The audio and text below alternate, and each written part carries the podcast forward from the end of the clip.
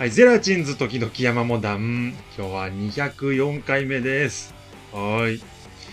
えーこの番組は新潟県を中心に活動するコント集団ゼラチンズと中央山モダンが2023年もやっていくラジオ風トーク番組です。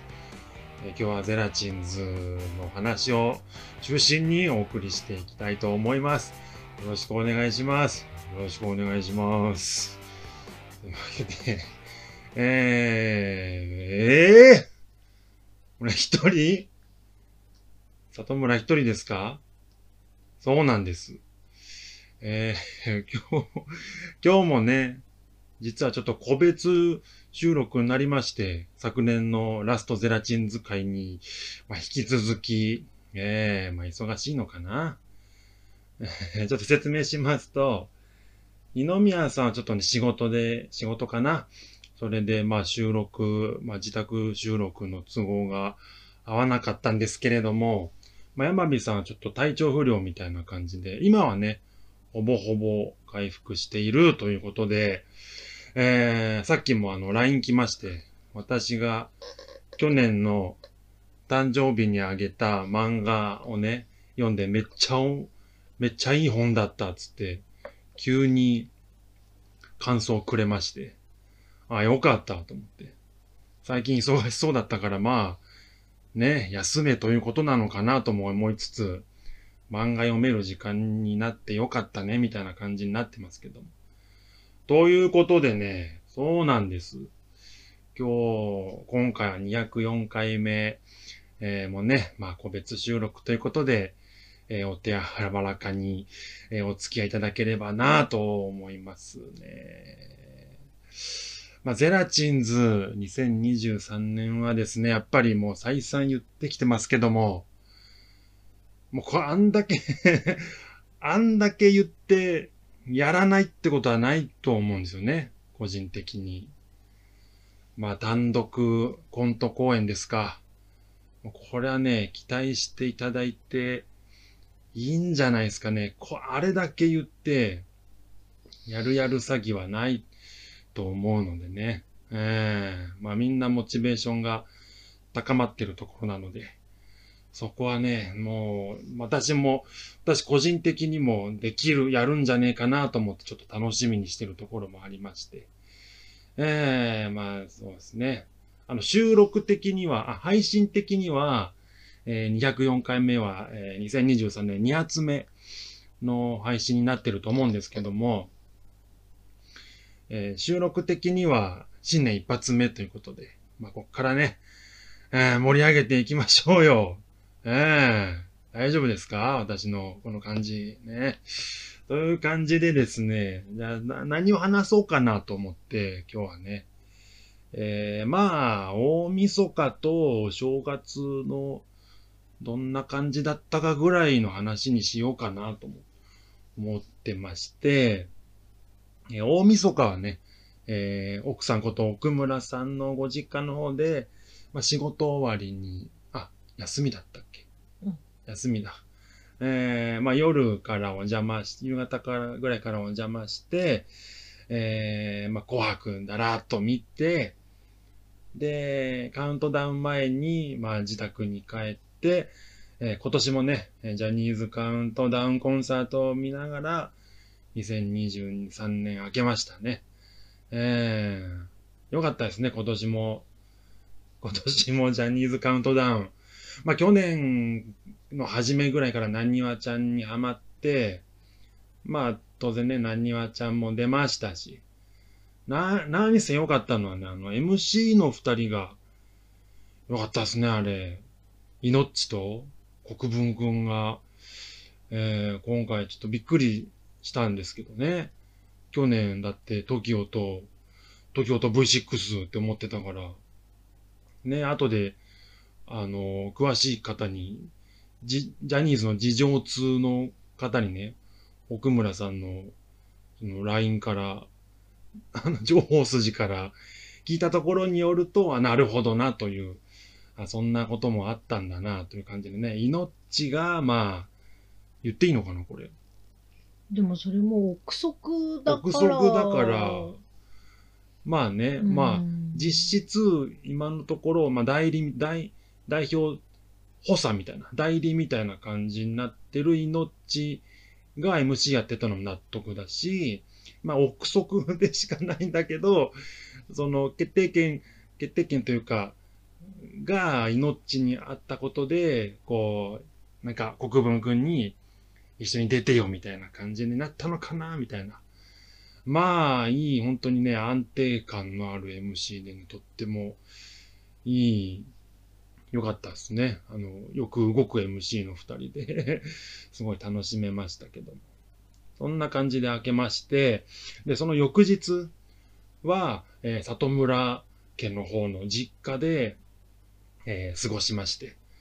えー、まあ、前、その前にね、行く前に、まあ、正月、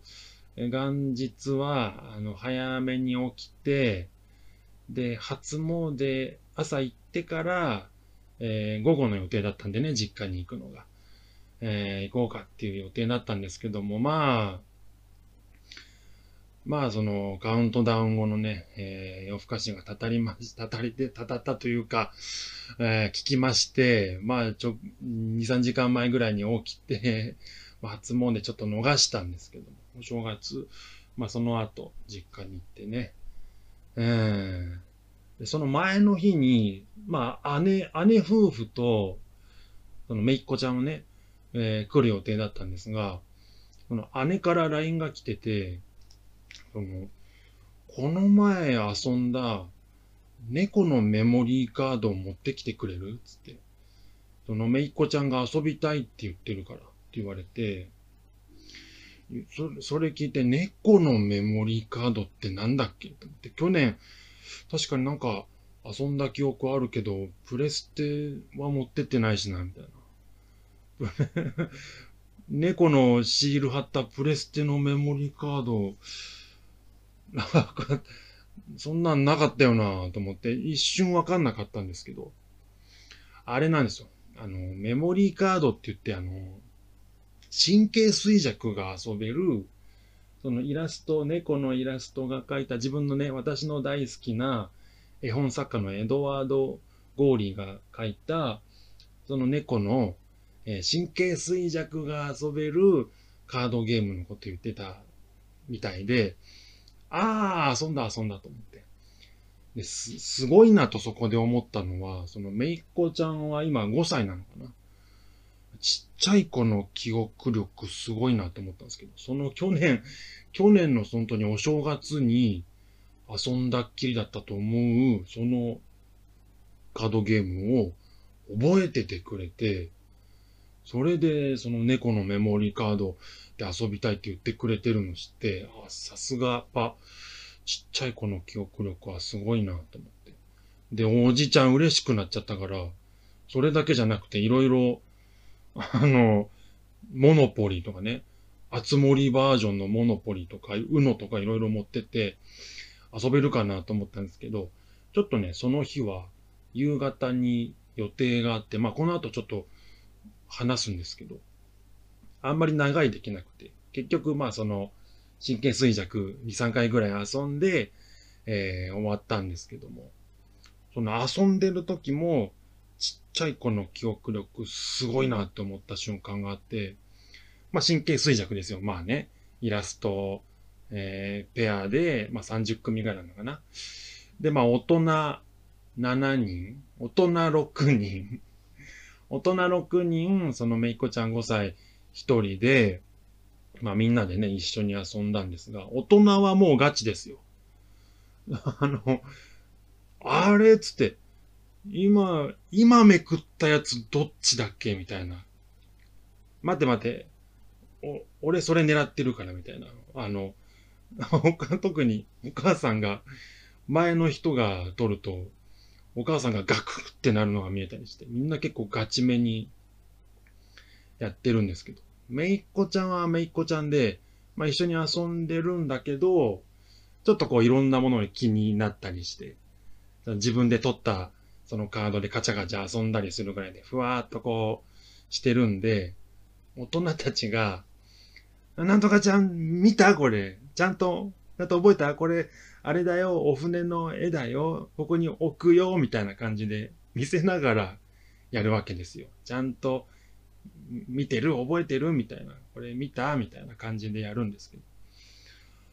それでね、なんかふわっとやってるもんだから、あ、なるほど、まあ、ちっちゃい子だから、まあみんなで集まって、こういうわちゃわちゃ遊ぶのがしたかったぐらいなんだろうなと思って、その勝ち負けというよりも、とかって思って遊んでたんですけど、この順番になると、ふわっと見てたかなと思ったら結構当てるんですよね。うん。ちゃんと覚え、ちゃんと見てんのかなって不安になる感じでやってるんだけど、あれで、あれにはね、やっぱちょっと、その大人の必死さで やってる感じと、やっとやってる感じと、やっぱちっちゃい子のその容量、空き容量の多さというか、余裕の感じがね、はあ、ちっちゃい頃のこの記憶力、すげえなと思った瞬間。このお正月の思い出はね、そのみんなで遊んでめいっ子ちゃんのその成長をね、えーおじさんとして見て、えーいい、いい正月明けだなと思ったんですけど。さっき言ったようにあの、その日ね、あんまりその里村家に長居できなかったって言ったのは、ちょっと夕方に見に行きたい映画があったんですよ。で、まあ去年末から日本で公開してて、で、ほぼほぼ、もう、あの、公開が終わり、終わりぐらいの時期だったんですけど、あまりの人気に延長、その公開期間が延長になってて、で、ギリ、新潟でも、その、あのね、シネコン、あるシネコンで、だ、一箇所だけだったかなと、上越と二箇所ぐらいか。で、やっとそこでしかその日、その日逃すと、俺は、俺ら見に行けないぐらいの感じの時だったんで、ちょっと親には、親とか家族、その他の家族にはちょっと申し訳ないですけど、その時間ちょっと早めにおいとまします、みたいな感じで言ってて。で、見に行った映画が、えー、RRR ってご存知ですかね？インド映画なんですが、まあ、最近、ここ何年かお正月、映画見に行くことが多くて、スター・ウォーズとかだったかな？見たりしてたんですけども、今年はその映画始めは RRR で、えー始めまして、ねえ、はい。あ、お一緒に見に行った奥村さん、ちょっと登場してもらって、こっからは、その、RRR、めちゃめちゃ面白かったね、感想会です。はい。はい。なんか、オープニングからずっと続きで喋ってるけど、うん。大丈夫？うん。そうだよ。あそうん、それはいいです。ふ二人用だから、あれなのね。うん。どうぞ。どうぞなんですか？どうぞ。いや。こん、混んでてびっくりしたんだよね、最初ね。映画館が混んでたの、満席、うんと俺、、シせシネコ正ンで、直、その滑り込みギリギリでうん。入ったからっていうのもあるんだけど、チケットの券売機に行った時点で席が3席しかないみたいになって、で二人で並べるところもマジでもう一箇所しか空いてない。うんそれ以外はもうほぼほぼ埋まってるみたいな状態で、まあ、あの、もう上映してるところもちっちゃい劇場だったので、うんあれだったんですけど、あんなにいっぱいのお客さんがいる中で映画を見るっていうのが、うん。ものすごく久しぶりだったよね。うん。ししかも、あの、スクリーンから2列目？あ、そう。まあ、選べたら、だいたい中腹ぐらいを 選ぶんだけど、後ろから数えた方が早かったりとかね。F 席ぐらいを選ぶんだけど、だけど B の10と9でそうそう。そうそう。うんあんな上見て、上見ながら映画見るの久しぶりだった。前情報で3時間ぐらいある映画ってのは知ってたから、そうそうそう。首、首大丈夫かなぐらいから始まって、そうそうここ？みたいな感じから始まって。まあまあ、うん。うん、もう本当なんか、夕方の4時半ぐらいからのスタートだったんだっけ？4時半公開の。そうだったよね。で、運がいいことに、えっと、1月1日だったので、映画の日で、まあ、それもあってだまあ、ったそれもあって、ほぼ満。うーん、だったのかなっていうのもあるんだけど、うん。その3時間超えの映画を1100円で見れたっていうのがものすごく ラッキーだったなって思って見てたんですけど、うん。あのーまあ、さっきちらっと言ってくれたんだけど、3時間超えで、なんかインドの映画って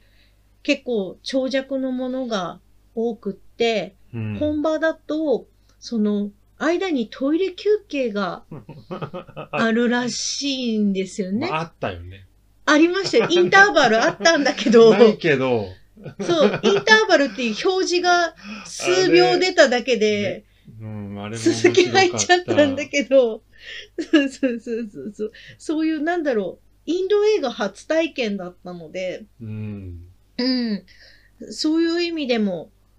あの、いい貴重な経験ができたし、すごくいい映画始めになったなって思いながらうん。見、見始めたというか、総括みたいになっちゃってるんだけど、うん。えっと、なんだっけ？RRR っていうのが、えっと、何年前だろうね、バーフバリーが流行ったのってね、2年くらい前だろうかね。まあ、そんぐらい経ってるかも。うんコロナ前かもしれないし。あの、バーフバリー伝説誕生っていうのと、バーフバリー王の期間、凱旋かな？っていう。二部作だったの。そうそうそうそう。映画が数年前に日本でちょっとブームになって名前がよく見かけたり、あの俳優さんがかっこいいっていうので、あの、推し活されてるうん方がいらっしゃったりとか、あの、は、発生、なんていうの、応援上映をを日本でやり始めたりとかして、ちょっとブームに、インド映画のブームが来じゃあ、やて、っぱりコロナ前かも。コロナ前か。応ってなると援上映なんて3、4年前だったのかな、うんワークバリやってたのはね。で、名前だけは聞いたことがあったんだけど、バーフバリっていう映画があって、インド映画が最近熱いみたいな。うん。あの、ハリウッドに対抗して、ボリウッドって言ってう、ん、そのインドで作った映画を売り込むみたいなのが日本で話題になり始めてたっていうのは知ってたんだけど、いまいち見たことはなくって、うん。うんなかなかね、なかな見よか、うと思ってなかなか。そう、見なんかカレー屋さんとかに行くとちょっとこう、PV みたいなのが流れてて、それをなんとなく見るみたいな。カレー屋さん行くとさ、謎のインドのヒップホッパーみたいな。流れてたりするでしょ。MV が流れてるけどさ。そうそうそうそう。うんなんか私の中のインド映画って、うん。あのイメージで止まってて、はいはい。うん。で、たまたま、あのーよく見る YouTuber さんで、ヒロムニエルさんっていう人が今回 RRR の、うん。えっと、映画のプロモーションをされるってて、うん、で、そのタイミングで私何回かこうテレビとかで RRR が特集されてたりとか、うんえっ、と、番組名出していいのかなえっと BSN ラジオの四畳半スタジオっていう遠藤まりさんがやってるばラジオで、うん。その RRR がめちゃめちゃ面白いっていうので、あの、うん。毎週、毎日のようにこうリスナーさんからメールが来てたりとか、マリさんが宣伝してたりとか、ううん、とその日本で配給してるところの担当さんが電話で四畳半スタジオに出演してたりとか、ったんだね。すごいあって、配で。うん、すごく、なんかね、もう、その、ラージャ・マウリ監督の映画をめちゃめちゃ推してる、その、バッフバリも、うんそこの配給会社さんがうんやってて、で、その RRR が日本でまだ全然情報が出てない時点でもう絶対面白いから、日本での上演を、あの、しようっていうのを決めて、もうその時からすごい、こう、働きかけてたんだって、インドの方に。うんそこの配給会社さんがものすごく熱い人で。うんっていう話を、まあ、ラジオでしてるのを聞いてたりとかして、どんどんどんどん興味が出てきて、で、なんかどうやらその、上映が伸びて伸びて伸びてっていう風に、そうね。そう、どんどんどんどん今伸びていったぞっていうのも、そのタイミングで聞いて、回もこりゃ見るしかないなってなって、で、私の方から、うん。旦那さんにうん行きませんかとお誘いして今回見に行ったんだけど、うん。どう、どうでした？どうでした？あのね、内容でしょ？すごいニコニコしてますけど。あのね、冒頭、2、3分は、ちょっと、あの、何？まあ、部族のシーンがあって、うんとある村落で起こった、まあ、ある事件のシーンから始まるんですけど、うんその後のシーンで、なんかボー、ボー、ボートとかしたうん。市民が、うん。なんかこう、バリケードを、うんその、軍、軍というか警察の、うん。あれなんだろうね、あの施設、なんだ刑務所じゃないの収えっと容所みたいな。、イギリス、えっとが、時代背景的に、うん、そうそうそうそう、1920年のインドなんだけど、まだイギリスに植民地化されていて、でももう、インド人的にはもう反発しまくってて、うんうん。そ、の独立したいっていう地元のインド人の人が、イギリス人が管理してる警察署みたいなうん、みたいなところをバーっ、てそう、押ボートして化してって、ていうところからうん。始まるんだけど、うん、そこのシーンで俺もう、一発で、だから冒頭5分とかそんぐらいか、うん、で、もう、あ、どこのシーンが好きって言われたら、実は、その後もまあ3時間たっぷり飽きずに、うん、見どころのアクションシーンはあるんですが、うん、一番好きなシーンって聞かれたら、うん、俺そこっていうぐらい、冒頭5分の1対何万みたいな、うん。あの、あのね、なんか、アアクションシーンとして、それこそ、去年のその中島鉄砲火薬店とかね、盾をつける、ね、稽古で、うん、盾を、その、つける場、あの、現場も見てるから、うん。なおさら、これってどうやって作ってんのって思うぐらい、このね、もうみくちゃなんだけど、でも、その一人の男の一個の気持ちだけでやってるから、うん、なんかずーっとそれが途切れず、で、なんか一緒にどんどんこう感情移入してって、なんかね、アイディアもあるんだけど、うん。それを、それをやるっていうなんか物理的にというか、なんか いろいろ頭で考えちゃうと、うん。無理と思ってう、ん、やらないだろうみたいなシーンを、まあ他のシーンも言えるんだけどさ、うん。結構泥臭い 出方だったよね。なんか、ふ、普通にやっちゃうと、なんか、面白シーンになっちゃうというか、うんなんだけど、それを、登場人物たちは、こう、クソ真面目にやるから、うんめちゃめちゃかっこいいんですよ。なんかこう、ぐわーって熱くなるのがよくわかるというなんかか、うん、その冒頭のシーン大好き。結構ショッキングとか暴力的なシーンが、その、ほんと最初のその部族のシーンとかもちょっとあったりとかしうん。てて、私一瞬、うん。あの、ちょっとグロテスクなものとかが苦手な旦那さんだったから、うん、あ、大丈夫かなって思っ一瞬ちょっと心配になっちゃってたんだけど、うん私ですらちょっと怖いって思うぐらいの、なんかこう、暴力的なシーンが多かったんだけど、うんそれは最後までずっとそうだったんだけど、あんまり大丈夫だった。はね、大丈夫だった。あ、そうなんだね。ほんとね、結構首バキとか、腕ボキとかは大丈夫。大丈夫だった。なんかね、血が出てないからかないいや、傷口見せてないからだと思う。ああ、そっか。あんまりだから、いや、結構マイルドだよ、あれ。そうか。うん。マイルドって言うと語弊はあるけど、うん。あの、俺は大丈夫っていうのは、うんデッドプールの一作目よりは大丈夫。そっか。うん。その、なんか、うん。ダメなところはね、うーん、まあ、いいや、なかったかあなあ、。そっか。奥村さんが、ヒーってなったシーンが一個あるんですけどう、ん。そこは確かに、でも思ったけど、でも、結構ね、言い方難しいんだけど、結構雑というか、うんうんうんなんかうんうんあんまりリアリティなくやってるから、なんか、そのインド映画の良さなのかわかんないけど、すごいリアルにうんグロくいた。だから、うん。私逆にうん。リアルに感じちゃったのね。今まあ本、当？最近、その MCU とか、うん。日本の映画とかをすごい見ちゃってて、アクションとかでも、うん。あの CG とかだったりとかで、その、火花みたいなものとかでごまかしてるたりとか、日本とかって特にその決定的な致命傷になるシーンをうまくこう見せないようにうん。したりとかするんだけど、逆にあの、その、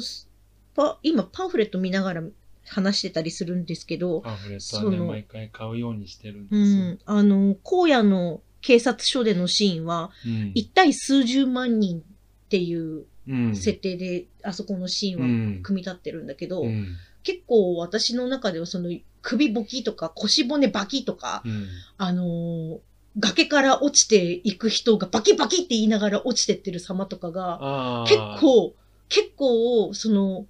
なんて言うんだろう、血とかは出ない分、うん。その、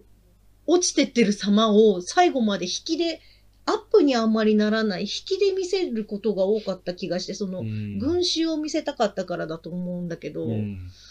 なかなか、なかなかだなって思って見てたんだけど、音かな？なんか、大丈夫だったの？うん、いや、奥村さんああ、がダメだったのは。私的にダメだったのが。ゴリってあの、そう、警棒の音とか結構痛くなかっああ、た。俺はね、爽快だった。あれあ、はそっか。うん。グロくなければね、あのアクションシーンは、ちょっとジェイソン・ステイサムが最 最初に、トランスポーター最初に見た、うん。ジェイソン・ステイサムの体術うで、ん。あの、打撃とかでやってる感じをもの気持ちよさに似てて、うんうん。キレのいい動きというか、うんうんう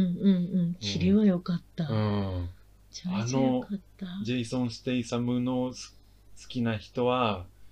気持ちいいみたいなう。ん。うん。ありゃ、またあのシーン見てえな、あのシーン。なんか、YouTube にちょい見せみたいな感じで公式がね、うんあの、歌のシーンとかは結構上げてるんでね、公式が。この映画に関して。うん。うん、RRR に関してね。うんそうね。あのシーンはね、本当おすすめ。うん。おすすめっていうか、好きなシーンですね。そう、アクション、まあ、その、今ちらっと言ってくれたけど、インド映画だから、うん。歌だったりダンスだったりっていうのも素晴らしいんだけど、ボリュッドたる。そうう、ん。でも、本当アクションの素晴らしさを今回ものすごく感じて、もうね、かっこよすぎて。かっこよすぎ俺るの。ね、劇場で MCU のギャグのシーンとかでも笑ったこと、そんな声出して笑うことないんだけど、うん今回の。かっこよすぎて、あの、後半最初の部分かな。うん、あの、インターバルの後。インターバルって出るんですよ。インターバルのインター RR が強調されてて、いや、それ意味あるかなと思って。インターバルの R がすごいあ強調されてる。その R みたいな。インターバル R なのみたいな。インターバルの後の、まあ実際休憩はなかったんだけど、インターバルってだけ出て、これからこの後どうなるみたいな感じになった。その後に、一回、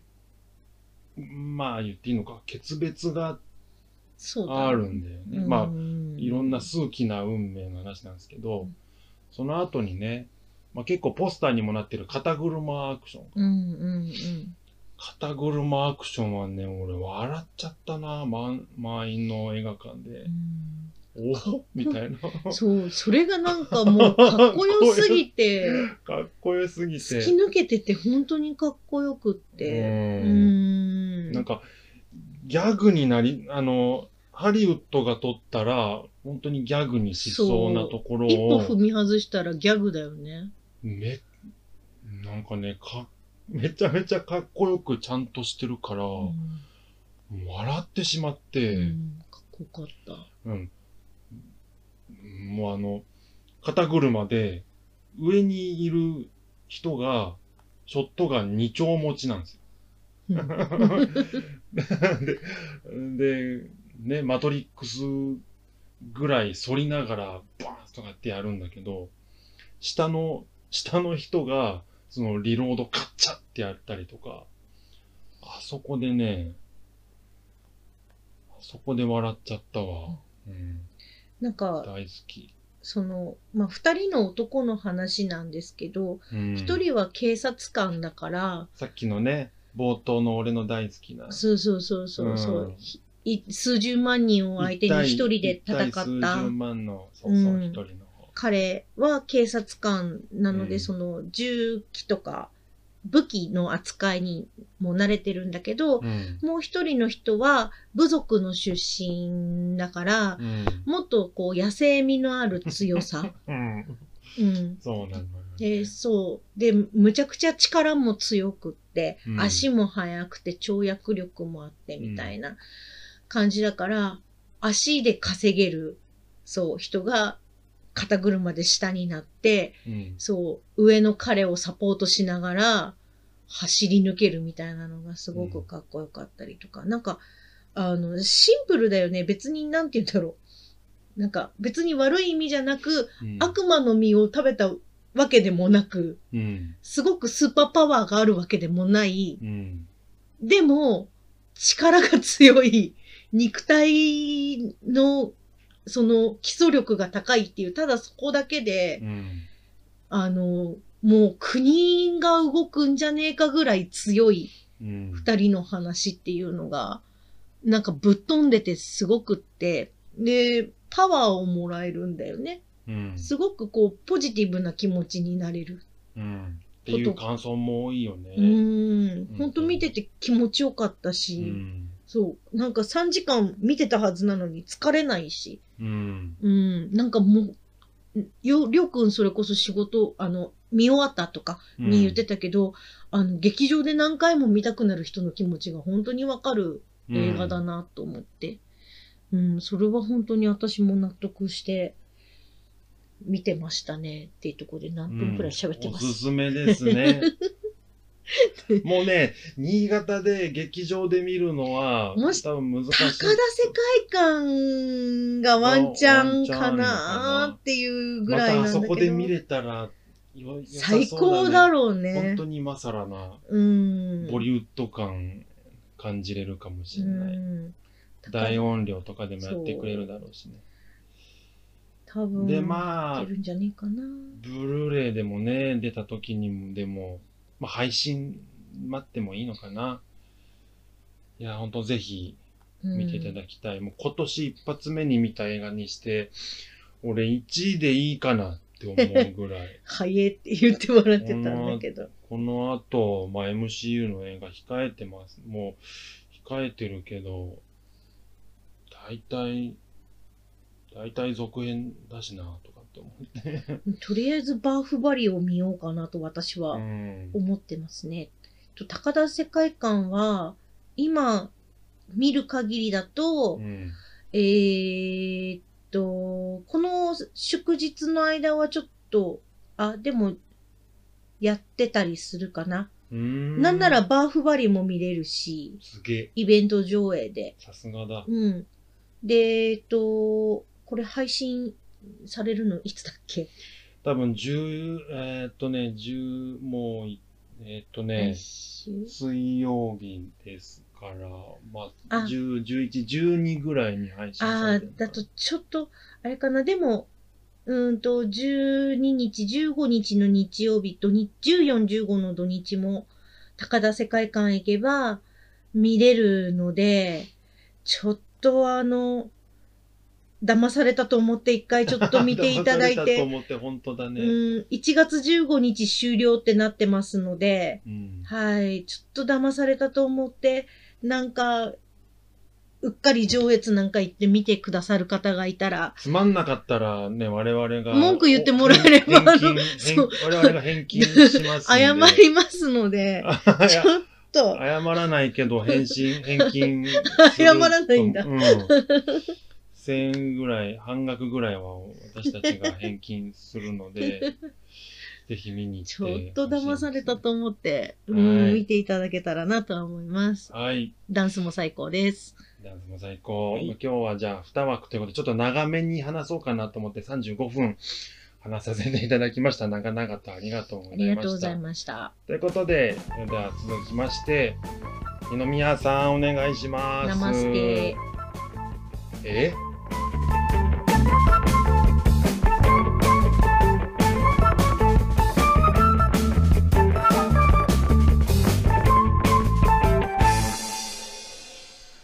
はい、ナマステ。里村夫妻ありがとうございました。僕もインド映画何個か見ました。えっと、バーフバリは伝説誕生だけ見たのかなあと、なんかもう一つぐらい前のその、まあインドらしい、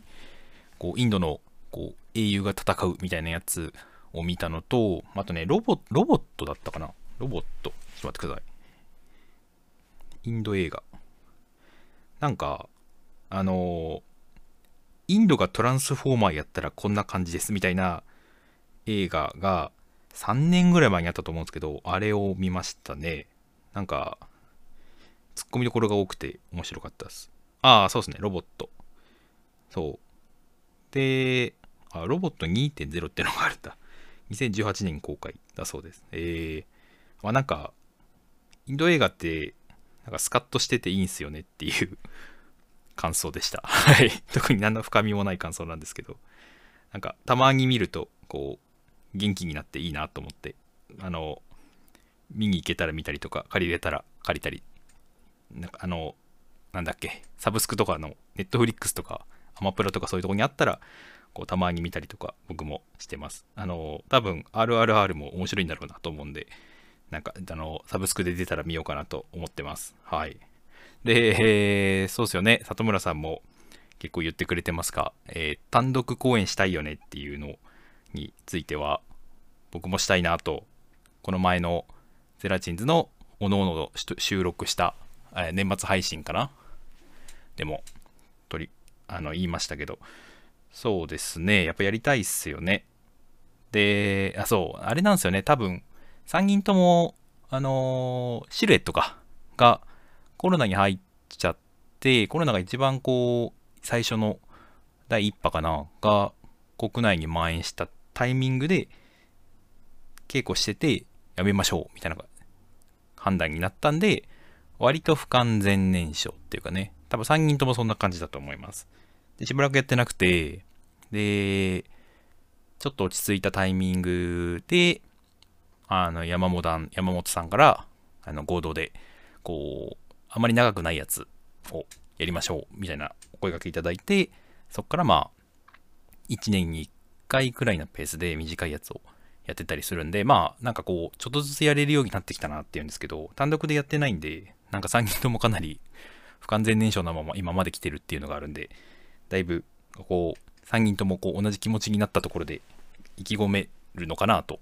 勝手に思ってます。で、あれっすよね、えっ、と、山火さんと里村さんはね、多分ね、劇王に出てみたいんだなと思ってるんですけど、僕、あの、劇王ってあれじゃないですか。ゴールデンウィークの、こう、中盤とか後半とかだと思うんですけど、いつも毎年かな今年ね、僕ちょっと旅に出ようと思ってて、ゴールデンウィーク、えー前半と後半、あと間が、あの、会社がお休みになるんで、結構10日ぐらいの長い休みになるんですけど、まあ、ちょっとね、こう、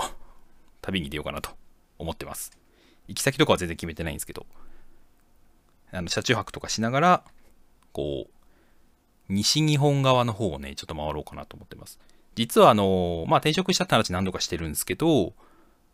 去年の4月ぐらいかな、新しい会社に入るちょっと前ぐらいに、東北に、まあ、夫婦で旅に出てて、それと、それもね、あの大体車中泊しながらですかね、あの道の駅とか、高速のサービスエリアとかに、こう、まあ、丸一日かけて移動して、見たいとこ見て、で、っていう感じですかね。で、まあまあたまにいいとこ旅館泊まったりとかみたいなのを1週間やってて、で、僕の車フィットなんで結構狭いんですけど、まあ、キャンプ慣れしてる、し始めたおかげで、まあ、僕も、僕の奥さんもなんかこう、ちょっと不便な寝泊まりには、こう、体が慣れてきたっていうか、まあ、それでも全然辛くないみたいな感じになったんで、割とこうね、あの、楽しく、東北を一周回れたんで、今度はじゃあ、西側の方にも、こう、行ってみたいなところが、いくつかあるなっていうところで、回ってみようかなっていう次第です。なんで、えー、ごめんなさい。僕、今年激王は出れません。はい。まあでも、激王出たところで、それ単独公演ではないかなと思うので、まあね、なんか、なんかやりたいなと思っていたところ、あの、非常に申し訳ないところなんですが、なんか夏ぐらいとかにやれたらいいのかなどうですかね、お二人。はい。ぜひ、あの検討いただけると助かります。はい。で、えっ、ー、と、そうね、何話そうかな。えっ、とですね、あ、僕、10、うんと、スイッチを買ったんですよ。任天堂スイッチをね、僕もようやく買うことができました。で、えっ、ー、と、12月の前半 ?12 月の10日とか、そんぐらいだったと思うんですけど、あの、なんか楽天で半額セールやりますみたいな。どっかの販売店が、あの、任天堂スイッチ、任天堂スイッチで4万ぐらいするんですけど、あの、ライトじゃなくて、あの、普通にテレビにつないでも遊べるやつの方ですね。が、あの、4万ぐらいする、したと思うんですけど、それが、あの、とある販売店が楽天の方で、えー、半額19,800円ぐらいかな。で、えー、限定で販売しますみたいなのがこう、ニュースに流れてきてて、ヤフーかなんかにも載ったのかななんか結構いろんなニュースサイトがそれを取り上げてたんで、よし、これは、それまではなんか別に、あの、まあ、周り今も大体みんな、ニンテンドスイッチ持ってたりするんですけど、僕なんかそんなにやるゲームないし、まあ、いいかな、持ってなくても、みたいな感じだったんですけど、あの、まあ、19,800円で半額になるっていうんで、まあ、ちょっと、試すだけ試そうかな、と思いまして。で、その、12月10日だったかの日の午後8時かな？午後8時に楽天でセール開始という風に書いてあったんで、その時待機したんですね。で、あの、その時は絶対に予定を入れちゃいけないと。で、予定もちゃんと開けて、夕ご飯も食べて、で、パソコンの前で待機してて、で、20時になりましたっつって、こう、あの、サイトパッて開いたんですね、楽天のサイトを。そしたら、あの、もう取り扱いしておりません、みたいなこと言われて、20時ぴったし、ぴったりぐらいですかね、20時になって、多分10秒は絶対経ってないぐらいの時にサイト開いたんですけど、もう取り扱いありません、みたいなことを言われて書いてあって、いや、もうさ、さすがにスイッチ半額になったら、日本全国どこからでもみんなやるよなと思って、まあ、しょうがないか、とかって思ってて、思ってて、まあ、その時はその時で諦められたんですね。で、まあ、もともとそんなに、そこまでスイッチ欲しいっていう願望もそこまではなかったし、まあまあ、半額で取れたら、まあ、それはそれで、こう、儲けもんかなぐらいの気持ちでいたんですけど、結局まあそこで手に入らずっていうことで、そこで一旦諦めたんですけど、ただその後になんとなく、その、ツイッターでスイッチ半額でちょっと検索しかけてみたら、やっぱりすげえいっぱい試してて、で、なんかもう開始3秒で開いたらもう売り切れてたとかっていう感じになってたんで、なんかさ、なんかすげえ勢いでやっぱ売れ売れんだなとかって思ってたんですけど、なんなんかちょっといくつかこう辿っていくと、あのー、なんかどうやらたった3台ぐらいしか出してないらしかったんですよね。あ、たった3台かとかって思って。まあそりゃ接戦にもなるよなっていう話ですよねっていうことなんですけど、その後、あの前の会社の人と、ちょっとこう、ご飯を食べに行く機会が、12月の半ばぐらいにあって、で、まあ、前の会社の人たちも、あの、みんなゲーム大好きだから、あの、ご飯食べてた時に、ま、ちょっとそういうゲームの話になってて、で、まあ今だとあれじゃないですか。ポケモンの、あの、バイオレット・スカーレットが、まあ今、多分、ニンテンドスイッチをやってる人たちの間ではピークかなと思うんですけど、まあスプラトゥーン3かなも流行ってるけど、なんか割とトレンド的にはポケモンの方かなみたいな。で、まあそういう話になって、で、今、ゲームこれが面白いとか、あの、ポケモン、こ今回の新作こういうとこが面白いよねとか、あの、どういうポケモンがいたとか、なんかちょっとした、その、なんかバグの話があったりとか、そういうのってすごく盛り上がってて、あなんか、それを話を聞いて、なんかちょっとやっぱ、ななんとなくなんかやりたい気持ちがちょっと出てきて、ああ、なんかそれ面白そうだな、みたいな。結構音楽がいいとか、グラフィックがいいとか、ストーリーがいいとか、結構世間的にもなんか今作かなり評判がいいみたいなことが言われてたりとか。で、案の定その身近な人と話した時もそういう話になってて、お、ちょっとこれはやってみたら面白いかも、みたいな気持ちになり、えー、で、その後、とな、あれなんですよね、その、全くノーマークだった任天堂スイッチが半額に買えなかったことと、その周りが任天堂スイッチでしかできないゲームの話で盛り上がってきたことが重なったことで、あの、なんとなくやりたい欲求が増えてきたっていうか、あと、スイッチが当たらなかったことに対して、ちょっと悔しい思いがあるっていうのが、その時に芽生えてきまして、で、そんな、そこで気になり始めたと。スイッチ、うーどうしようかな、みたいな 気持ちになってきたんですけど、その後ですよ。その後。あのー年末に、あの、この山、ゼラチンズ時々山モダンの、年始の一番最初の配信の収録をしたんですね。それが12月の何日だったかな ?20、何最終週とかかな？そうですね。10月27とかに撮ったのかな確か。はい。ほぼほぼ年末に撮ってて、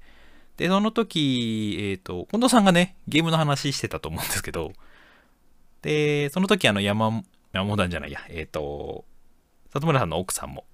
ゲストとしていらっしゃってて、で、里村さんもいらっしゃってて、で、そこの3人で、まあゲームの話で盛り上がってて、その時、あの、まあ、割となんかスンとした顔しましたけど、その時ね、もう、その話も聞いたことで、あ、俺もうスイッチ買おうかな、みたいな気持ちになりまして。かなりはね、もう、あの、あれです。あの、お三方によって、任天堂スイッチ買いたい欲求をかなり高められたので、どっかでタイミングで買おうかなとかっていう心がこう決まってました。で、その2日後ですよ。12月29日が、僕の会社の最終出社日だったんですね。で、えっ、と、まあ、ほぼほぼみんな仕事収めたっていうことだったんで、まあ、12月の、12月じゃねえや、えっ、と、まあお昼過ぎて、まあ仕事片付けられて、来年の準備も、あの、整った人から上がっちゃっていいよ、みたいなことになったんで、大体みんなね、早い人で、あの、16時、午後4時ぐらいからぼちぼちこう、仕事終わった人たちが、えー帰り始めるという感じになってて、えーまあ、あの、お疲れ様でした。良いお年を、みたいな感じで、一人ずつ、また一人、みたいな感じで去っていって、で、僕最後、あのーいろいろやっておきたかったことがあったりもして、僕一番最後に会社で出たんですけど、まあ、それが、まあ言うても、6時ちょっと前ぐらいかな。まあの、みんな帰った後に最後戸締まりして、で、いつもだいたい7時、8時ぐらいに、こう、会社出るんですけど、その日は早く。で、世間的にも前日から、もう、ん？前日に28日になんか仕事を収めて、29日には、あの、もう冬休みですみたいな人も結構多かったと思うんですけど、まあそういう感じだったんで、道路もめちゃくちゃ空いてて、で、なんとなく街も明るくて、みたいな。で、割と早く上がって、これから冬休みになるぞと。これからしばらく休みだから、よし、行こうということで、その足で、えー一番家から近い山田電機に向かい、3階のゲームコーナーに行き、そしたらもう、あれですよ、任天堂 switch の販売のカードが置いてあり、しかも、あと1枚と。いう感じで、多分クリスマスなのかな？クリスマスで多分大体みんな買ってったんじゃねえかなとか僕は勝手に思ってるんですけど、そう、ちょうどね、あと1枚で、あと1個で売り切れみたいな状況だったらしくて、で、まあまあ、なんか、い一旦、まあまあ高い買い物じゃないですか。なんだかんだ言って。1、4万ぐらいですから、普通に買ったら4万だから、結構な高い買い物なんで、一応ね、ちょっと迷ったんですよね、その場で立って。え本当にこれ買ってやるかと。作りたいものいっぱいあるし、仕事もまあまあ忙しいし、どうしようと。その場で迷うことになり、あの、10分 ?15 分は経ってないと思うんだけど、あのね、10分ぐらいね、その、山田電機の、そのゲームソフトの売り場と、あと、まあ、同じフロアに、パソコンの、あのーまあ、マウスとか、あの、パソコン周りの周辺機器の販売エリアとかがあるから、だか本当に買うべきかどうかみたいなのをちょっと葛藤しながら、10分ぐらいそのフロアを ずっとうろうろして、ゲームコーナー行ったり、ゲームソフトのコーナー見たり、パソコンの周辺機器見たり、なんかその辺をこうずっとうろうろしながら、どうしようかな、どうしようかなと思って迷っていたら、あのーまあ、一家族がですね、あの、そこに上がっ、3階に上がってきて、で、ちょうどまさに、あの、僕と同じですよ。あの、任天堂 switch の本体を買う札の前、展展示されてるところの前でその家族が止まってて、あれもしかして最後の1個買われちゃう？みたいな ことになって、あのその時自分はあの、カメラ売り場のところにちょっとうろうろしてて、一眼レフカメラを眺めてたんですけど、その、そこから見えるわけですよね。その家族が、任天堂スイッチの前でなんか、なんかを話してるのを。で、なんか、なんか話してて、まあ、買う、ま、ま、まさにその買うかどうかみたいな話をしてたんですけど、まあ、2分ぐらいなんかそこで家族がこう話をして、結局札を取らずに降りて、えースマホのコーナーを見て降りてったんで、あ、もうこれ、やばい、取られる。と思って、スッと、任天堂スイッチの有機 EL の販売のこうカード、この札をレジにお持ちくださいと書いてある札を持って行って、これくださいということで、ようやく、うー任天堂スイッチが手元にあるようにとなりました。はい。で、その後ですね、そうなんです。あの、本体しか買ってないんで、何しようと思ってて、で、その翌日に、あの、ブックオフで、なんか中古のやつ探そうと思ったら、あの、ポケモンのアルセウスかな ?1 個前の、あの、昔のバージョン、昔の昔を舞台にした、多分これ近藤さんたちも話したと思うんですけど、あれが2500円ぐらいでしたんで、とりあえずあれを買い、で、その後、いろいろスイッチの設定してたら、あの新春初売りセールで、えーいくつか安くなってるソフトがあったのと、あと、なんだっけ、オンラインかなんか買うと、ん？違う。あの、なんだっけ、オンラインで複数人でこう、プレイできるみたいなサービスに加入すると、あのー、2本ぐらい、9000、約1万円で2本ソフトを買えるのかな？みたいなのがあったので、まあ今流行りのポケモンのあのバイオレットの方と、おと夫婦でやるためのマリオカートを買って、今、楽しんでるという状況でございます。はい。まあね、ようやく、あのー皆さんと同じゲームができるようになりましたので、ゼラチンズ今年はゲーム配信頑張っていこう。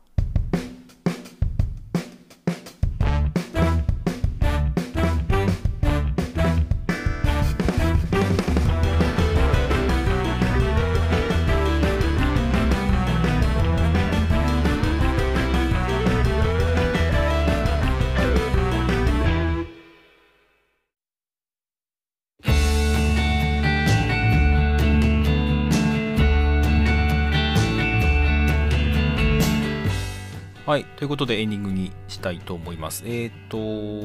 山本団の方で結構いろいろと3月4月に公演が控えてますね。えっ、と、えーとまず山本さんが、えーと、まばたきさんという劇団の方に客演で、えー我が星という作品の客演で出ております。3月3日から5日ですかね。で、その後、えっ、と、ニキューズさんですかね。えっ、と、近藤さんがスタッフとして出るのかなまあ、あのーおいおいは多分近藤さんも役者として出てくるんじゃないかなと思いますが、ニキューズ、鉄は熱いうちに打てが3月の18、19日ですかね。はい。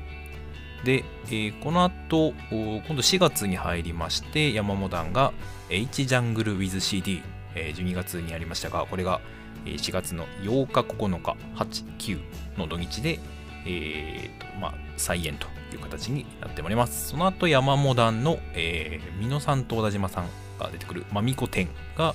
翌週の4月15日、16日、こちらも土日に開催されます。えー3月、4月は劇盛りだくさんですね。その後、劇音もありますので、えー盛り上がってくるんじゃないかなと思います。それに追うように、タラチンズも単独公演したいですね。夏かな？夏がいいですね。どうでしょうか？はい。ということで、はい、ゼラチンズ時々山モダン、えーっと、なんだっけ、204回ってましたっけ？間違ったらごめんなさい。204回ですかね。はい、終わりたいと思います。ぜひ、えー最後までお聞きくださった方、これからも聞いてみようかなと思っていただける方は、チャンネル登録していただけると幸いです。他にも、まあ、ゲームチャンネルと、キャンプチャンネルが